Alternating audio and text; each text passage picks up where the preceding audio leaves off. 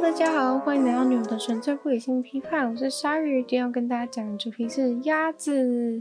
那会想要讲鸭子的原因呢，其实就是因为最近真的蛮常在一些社群软体上面看到那种可爱鸭子的影片。那最近养鸭子的人好像蛮多的，就是都会看到很多人把他的鸭子当成狗一样带出去外面散步啊之类的。就是有一些鸭子，他们就是不会不需要牵绳，他们就会自己跟在主人后面。然后通常主人都让他们穿那种红色的一个袜子的感觉，好像就是专门给鸭子的那种仆。穿的袜子，然后他们就会在在地上这样走走走，然后跟在主人后面，超级可爱。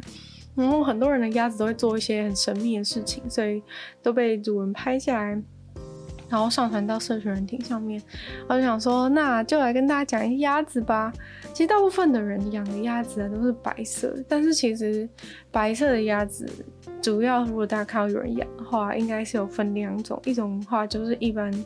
看到的，一般我们在。吃的那种肉鸭，就是它是北京鸭，它的品种是北京鸭。那另外一种，如果你觉得它长得比较可爱的话呢，通常的话那个应该会是科尔鸭。那如果科尔鸭的话，那就是蛮贵的。所以说，嗯，就是它应该没有到那么常见。如果你看到就是农场没有一大群的话，那肯定不是科尔鸭，一定是一般的北京鸭这样子。那所以呢，我们今天就来跟大家介绍。北京鸭的部分，科尔鸭的话，其实是蛮多人想要拿来当宠物，然后它是原产于荷兰，然后想要，呃，就是大家会很喜欢它的原因，是因为它是就是整个圆圆的。圆圆的，然后头也圆圆的，然后身体也圆圆的，所以说它整个看整只鸭子，如果说它把头稍微缩起来的话呢，就会长得非常像一颗，就是一颗一个头，然后放在一颗球里面。这也这也是为什么大家非常喜欢它的原因。它如果你再转头回去看。一般的北京鸭的话，你就你就会觉得啊，就是鸭子的感觉，对，没有在开玩笑，因为因为其实我觉得大家对鸭子的印象，应该真的就是来自于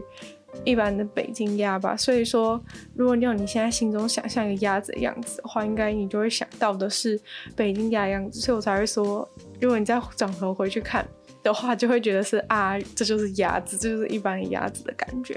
对，就是如果你把它，如果你不是很熟悉的话。可能在路上看到科尔鸭，会以为说科尔鸭只是长得比较可爱的这种白色的北京鸭，但是其实它们是不一样的。对，那今天呢，我们就来专注介绍这个北京鸭的部分。对，其实有一件事情还蛮还蛮有趣的，就是大家不觉得说鸭子这种生物啊，就是活在很多水的地方，所以说如果就是都同样是中国话，你应该会觉得。嗯，鸭子应该比较有几率是生产在南方，就是而不会是北方，然后叫做北京鸭这种感觉。对，就是你应该会觉得应该要叫什么江南鸭或是福建鸭之类的，为什么会是北京鸭呢？因为基本上这个鸭子应该不太可能就是真的是原产于北京，所以说现在讲一下这个关于他们的故事。那其实呢，就是。呃，的确是这回事。就是如果你去看古诗的话，就会发现大部分的古诗里面都会讲到鸭子的，讲到鸭子那些，其实他们都住在南方的地方，所以其实代表说中国从很久很久以前，就是鸭子就常常出现在中国的中国的南方，然后。家鸭就有人开始养鸭子这件事情啊，其实大概是从两千五百年前，然后有一些长江流域的的民众就开始把这个野生的绿头鸭，然后训练成变成家鸭的样子。对，那所以说呢，一开始的鸭子并不是白色。对，废话就是，其实大部分世界上的生物，活在外面的生物都不会是白色的。对，除非它是住在北极。所以呢。想当然嘛，就是白色鸭子当当年也不是白色的，白色鸭子当年其实就是一般的绿头鸭，对。然后呢，呃，就是但是那时候长江流域的民众就是把这个绿头鸭去驯化它，然后让它渐渐的就是变成能够在家里面养，就是脱离野生的状态。其实它就是透过一些繁殖，然后就就可以变成人可以养的鸭子这样子。但是呢，结果原本这家鸭的家乡明明就在明明就在长江流域，但是为什么最后却变成是北京鸭呢？北京根本没有什么，就是水水田啊，或是也没有那种水乡泽国的形象，到底为什么会变成北京鸭？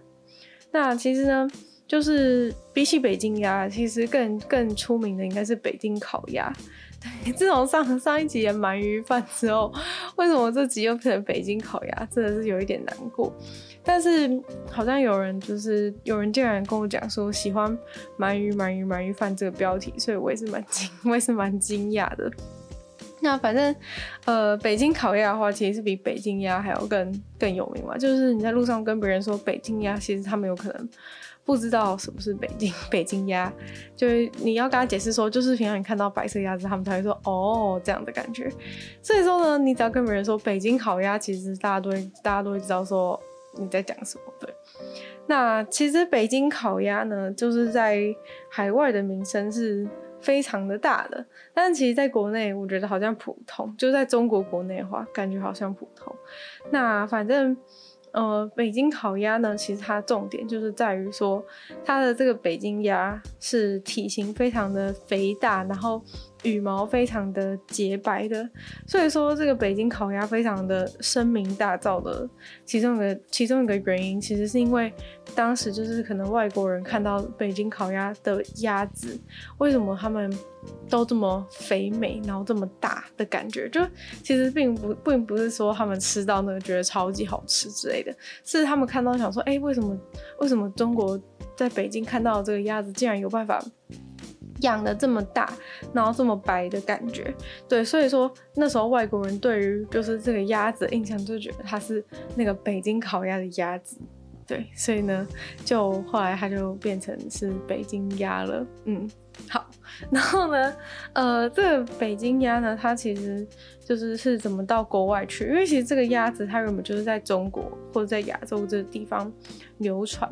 然后因为就是外国人看到这么肥大的鸭子就非常想要，所以呢，到了就是十九十九世纪末的时候，就有美国来自就是 Connecticut 的一个美国人，他想要把这个。他想要把这个鸭子带回去，带回去美国这样子。那反正呢，就是那个时候，一八七二年，他就带了就是十五只白色的鸭子，就是这个北京鸭，然后想要带回去美国，然后要要送要送给另外一位商人，就是要卖给另外一位商人这样子。然后所以他就把这十五只鸭子，其实他们这十五只鸭子啊，也根本不是在北京。也根本不是在北京拿的，就是这鸭子其实在上海拿的，但是结果就是到北京，就他在上海拿了很多蛋，然后结果传他传开到北京的时候呢，那个鸭子的蛋已经孵出来了，对，所以呢，呃，就是。那时候就是有十五只鸭子嘛，结果在那个路上啊，在他们运去美国的路上，因为其实很远嘛，然后就是大概航行一百二十四天才会到。那这些鸭子呢，就是在船上就是被晕的，就是快死了这样子。总共就是总共就是十五只鸭子活着的只剩九只。对，然后剩下剩下好像剩下六只母的鸭子跟跟三只公的鸭子吧，所以就到了到了纽约的时候，就是船顺利抵达纽约的时候，就只剩下只剩下九只，然后呃后来他就把五只拿去送给拿去要送给那个要跟他买的商人，然后四只呢他就留着自己留着自己要。但结果呢？这五只要送去给那个送去给那个商人的鸭子，在路上 就直接被吃了。所以这个商人呢，最后什么鸭子都没有拿到，反而是这个去拿鸭子的人，他真的拿到了鸭子。然后这四只这四只鸭子，就他。从原本十五只，然后分给别人死掉了，剩下九，剩下九只，然后再分给别人五只，再剩下四只。对，突然很像国小数学课。但是，呃，反正他最后后最后留下来的四只鸭子，就成为就是美国品种的北京鸭的基础，就是那四只。就现在全美国鸭子几乎都是从当年那四只，当年辛辛苦苦一百二十四天航行到达那边的四只北京鸭。所就是繁衍的后代，然后这只这四只鸭子，其实我觉得命运有点命运有点坎坷，就是它就是带回去，然后到才截至一八七三年，就才过了一年多，才过了一年左右，他们他有的他拥有的那三只母鸡，呃母鸭。他其实总共拿的是三只母鸭跟一只公鸭，他其实蛮聪明，就是他想要母的，然后呃，反正三只母的鸭子跟一只公的鸭子，然后后来那三只母的鸭子就已经产了超过三百颗蛋，就才一年已经帮他产了超过三百颗蛋。然后就因为这个人他养鸭子太成功了，所以到一八七四年，这个北京品种北京鸭就已经变到就是在美国的那种家禽的协会里面已经正式的被列入。然后就后来呢也变得非常的受欢迎，就是大家都想要来养这个北京鸭，因为北京鸭就是长得又大又白，然后又胖，这样子感觉就是很很适合拿来吃，所以说。那个时候，这个品种就是在美国非常的红，然后大家都想要来养这个北京鸭。那其实大家有想过说，为什么鸭子一定要把它弄成白色吗？其实是，其实是因为好像就是如果鸭子的羽毛是可能比较多颜色啊，或者黑色的话，其实在清洗它们的尸体的时候，比较难去看到说。上面有没有什么脏东西，或者是说有没有什么有没有什么呃尸块还还卡在那些一些毛上面？所以说他们想要白色鸭子，是因为这样子比较容易，就是把它清干净，对，就是食品的卫生比较好。那所以呢，他们一看到这个全身都是白色，然后又那么胖的鸭子之后，马上就舍弃那些野鸭，然后来养这个别人已经培养好的这种。适合养在家里面的家禽。那后来其实又有别的，也这个北京鸭就是真的是传遍全世界。就是北京鸭后来也运送到英国啊，然后也运送到德国啊。然后后来德国那边养的就会叫做是德国种北京鸭。对，就是美国美国种北京鸭，然后德国有德国种的美京北京鸭这样子。那在德国的话，这些北京鸭是跟就是。另外一种，另外一些就是他们从他们从那个日本买的荷兰鸭子去混种的，对，所以说其实呃德国种的北京鸭跟美国种的北京鸭会长得比较不一样，对，美国种的北京鸭它们的身体啊，如果你从侧面看的话，其实会蛮像一个蛮像一个长方形的，对，然后。呃，德国种的这个北京鸭，它看起来会很像站得会比较高的感觉，就是会你会觉得它看起来比较像，嗯、啊，我知道那个怎么讲，就是你们应该看过鹤吧，就是鹤，你会觉得它站起来是很直立的感觉。那如果你讲到鸭子的话，你一般会觉得它的身体感觉是水平，只有头是只有头是往上。但是这个德国种的北京鸭，它就是比较。就是它的整只鸭子看起来会站得比较直，就等于说它身体其实是比较斜斜着往上的这样子的感觉。总之呢，这个北京鸭就是非常非常的受欢迎。我查到的资料就是说，这个美国品种的北京鸭，就是在美国的话呢，有一半以上就是的肉鸭，就是大家吃到的。鸭子有一半以上都是来自于这个北京的品种。那北京鸭的话，他们主要就是拿来吃，是吃鸭肉是最多的。然后这个这个鸭子啊，就是它非常的，它除了体型非常的大，然后颜色非常的白之外，还有一个重点，其实是它们的成长速度非常的快。然后还有对呃。养养虾禽的人来说，一个非常重要的点就是他们的那个食物转换率非常高，就是很像你喂它吃多少，它就很容易可以长在自己身上的身上的肉这样子，所以就是对养的人来说就是非常划算，因为你好像只要喂不用喂过多的食物，它就能够就是反映在它的肉上面。然后这个鸭子的话呢，就是大概。七周就可以长到三点五公斤，所以它成长速度又很快。所以对于说就是要对于肉鸭而言的话呢，就是北京鸭的品种简直就是好到不能再好了。对，这是真的太夸张，就是所有的优点都集于一身，所以北京鸭它才会那么的才会那么的受欢迎。对，那北京鸭的话，他们一年大概就是可以产一百五十个。对，鸭蛋就是一年可以产产一百五十个鸭蛋，但是呢，他们就是也是有一点缺点，但是这个缺点感觉对于养的人不是什么大问题，就是他们这个鸭子可能因为就是为了当肉鸭而去。做品种的筛选，所以他们其实是不太会孵蛋的鸭子，就是这些他们常常自己产的那些蛋呢，但他们其实不太会去孵，或是他们孵的那个成功率有点低，所以说通常如果人家想要养的话，都是由人工去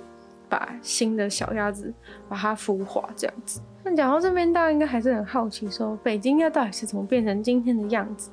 毕竟呢，中国就是从大概三千年前就开始养鸭子。然后可能在呃十世纪啊五代十国的时候就已经有就是那种强迫喂食鸭子的一些做法，就是透过强迫的喂食让他们就是吃比较多，然后强制他们就是变胖这种感觉。所以其实中国人就是已经非常的擅长去养鸭子，就从很久很久以前，中国就已经很擅长养鸭子。然后，呃，其实后来他们养，当时养出了一个品种，就是一个叫做十斤鸭子的的鸭子，就是后来就是送去别的国家的品种。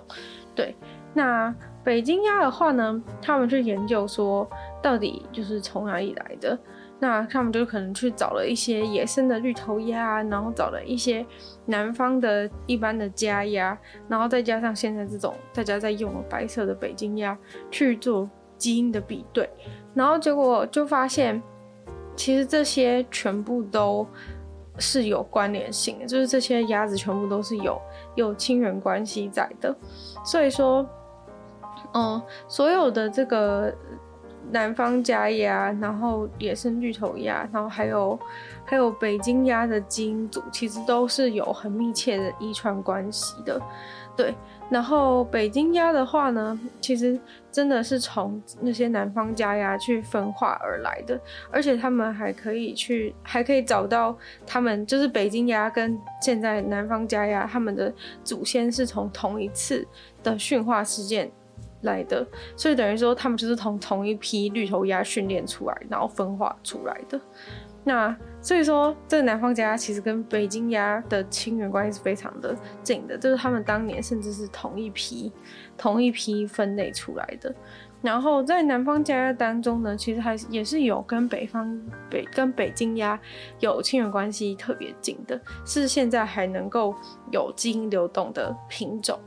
那这个主要的话，其实南方的鸭子啊，都是在。都是在这个大运河这边出现，然后或者是就是在大家养的水田里面。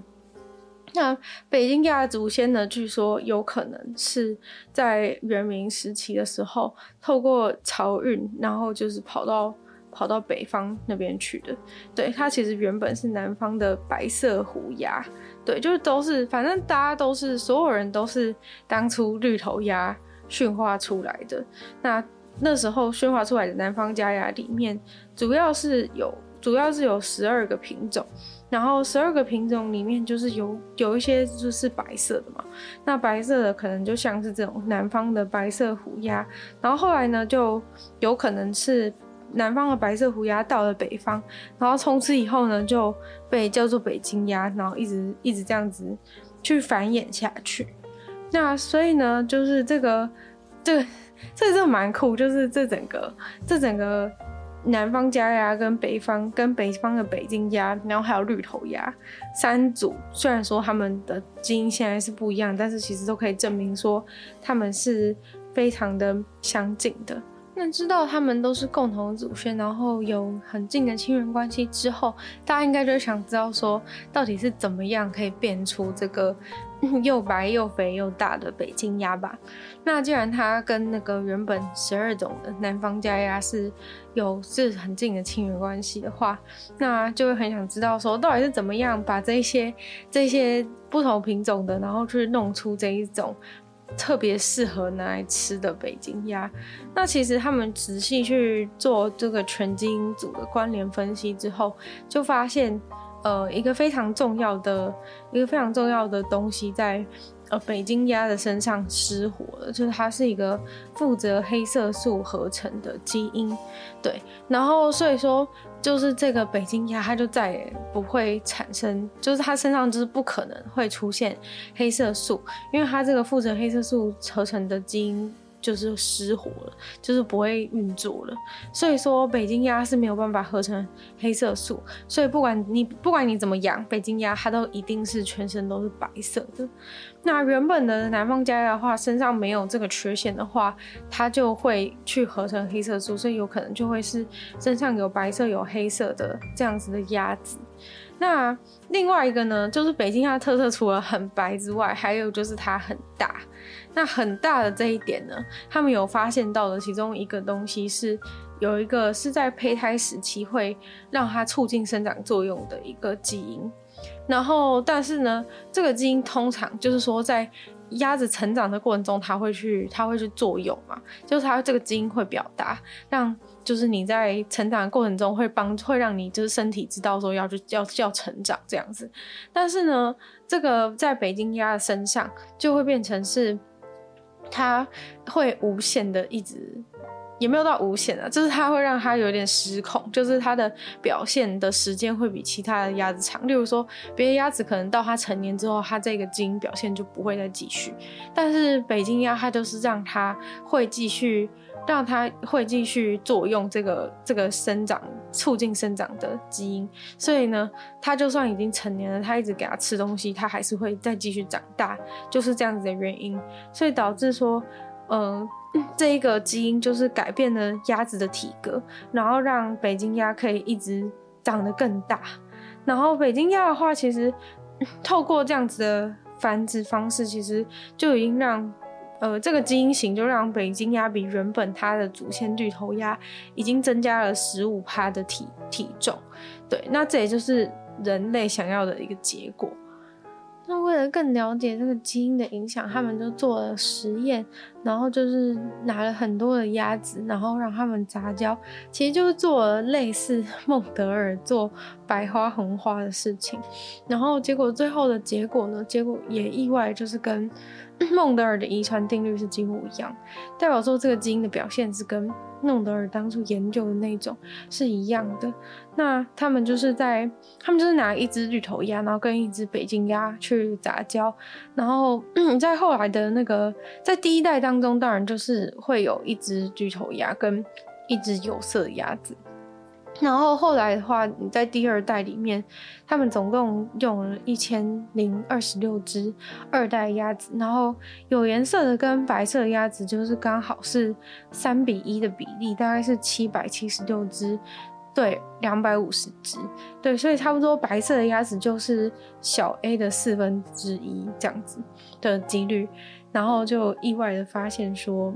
这些鸭子呢。就是最后都会按照这个按照这个比例去分配，但是，嗯，最后他们做出来的结果，觉得除了那个促进生长的基因之外，应该还有别的原因造成北京鸭会变得那么大。因为其实他们透过这种的交配方式，就是这样做出来的北京鸭，其实不会有跟现在北京鸭一样那么大的体型，所以说，应该还是有其他的原因在影响那个体重。目前还没有到很清楚，就来介绍另外两种台湾常见的鸭子，就除了北京鸭之外呢，还有另外两种还算常见的鸭子。那其中一种的话呢，就是番鸭。番鸭的话呢，其实就是姜母鸭里面会加的那种鸭子。姜母鸭里面加的鸭子并不是北京鸭，而是这种番鸭。那番鸭的话，它又被称为是。红面鸭，那会这样叫的原因，就是因为它的脸上呢是有一块红色的肉油，所以会看起来很像是戴了一个红色的面具这样子。那早期的话，台湾主要是饲养是黑色的番鸭，黑色的番鸭是从南美的秘鲁引进的。那身体呢，整个身体都是黑色，然后就是只有它的脸部会有那个红色的肉油，然后嘴巴是粉红色的，脚的话呢，全部都是黑色。那后来呢，就是有引进这种白色的番鸭，白色的番鸭的话，就是它身体是白色的，然后只有脸的部分。是有这个红色的肉油，然后还有它的嘴巴跟脚的话，并不是白色，而是接近淡粉红色的这样子。那另外一种的话呢，就是叫做土番鸭。那土番鸭呢，它的特色就是它又有番鸭的肉质鲜美，然后又有北京鸭。土番鸭它们具有番鸭的肉质鲜美，然后又有北京鸭成长快速的特质，是就是因为想要这些优点，所以才刻意培养出来的鸭子。但是呢，因为他们是用不同属的鸭子来混种的，所以说就是他们创造出来的这种土番鸭其实是不具有生殖能力的。那这种的话呢，就是专门用来就是想要得到它肉质鲜美跟成长快速的特质，但是缺点就是呢，你用了这个鸭子之后，它没有办法再继续的繁殖。那今天的听说动物就到这边结束了，再次感谢订阅赞助的会员。Z Z Z 水染秋生，Ellie Z 黑牡丹毛毛，Even Jason James 大龄男子，还有伊言，那就希望其他有意愿继续支持参与创作的朋友，可以在下方找到 Patreon 的链接，里面有不同会员等级，还有不同福利给大家参考。那也可以就是多多把听说动物的节目分享给所有喜欢动物的朋友，然后在 Apple Podcast 帮我留星星、写下评论的话，对这个节目成长很有帮助。有留言区的地方也都欢迎留言给我，或是去收听我的另外两个 podcast，其中一个是女友的纯粹不理性批判，里面有时间更长的主题性内容；另外一个的话是鲨鱼，会在每周二、四、六用十分钟时间跟大家分享国际新闻新资讯。那就也可以去订阅我 YouTube 频道，追踪我的 IG。那听说动物就会继续在每周五跟大家相见。那么下次再次见喽，拜拜。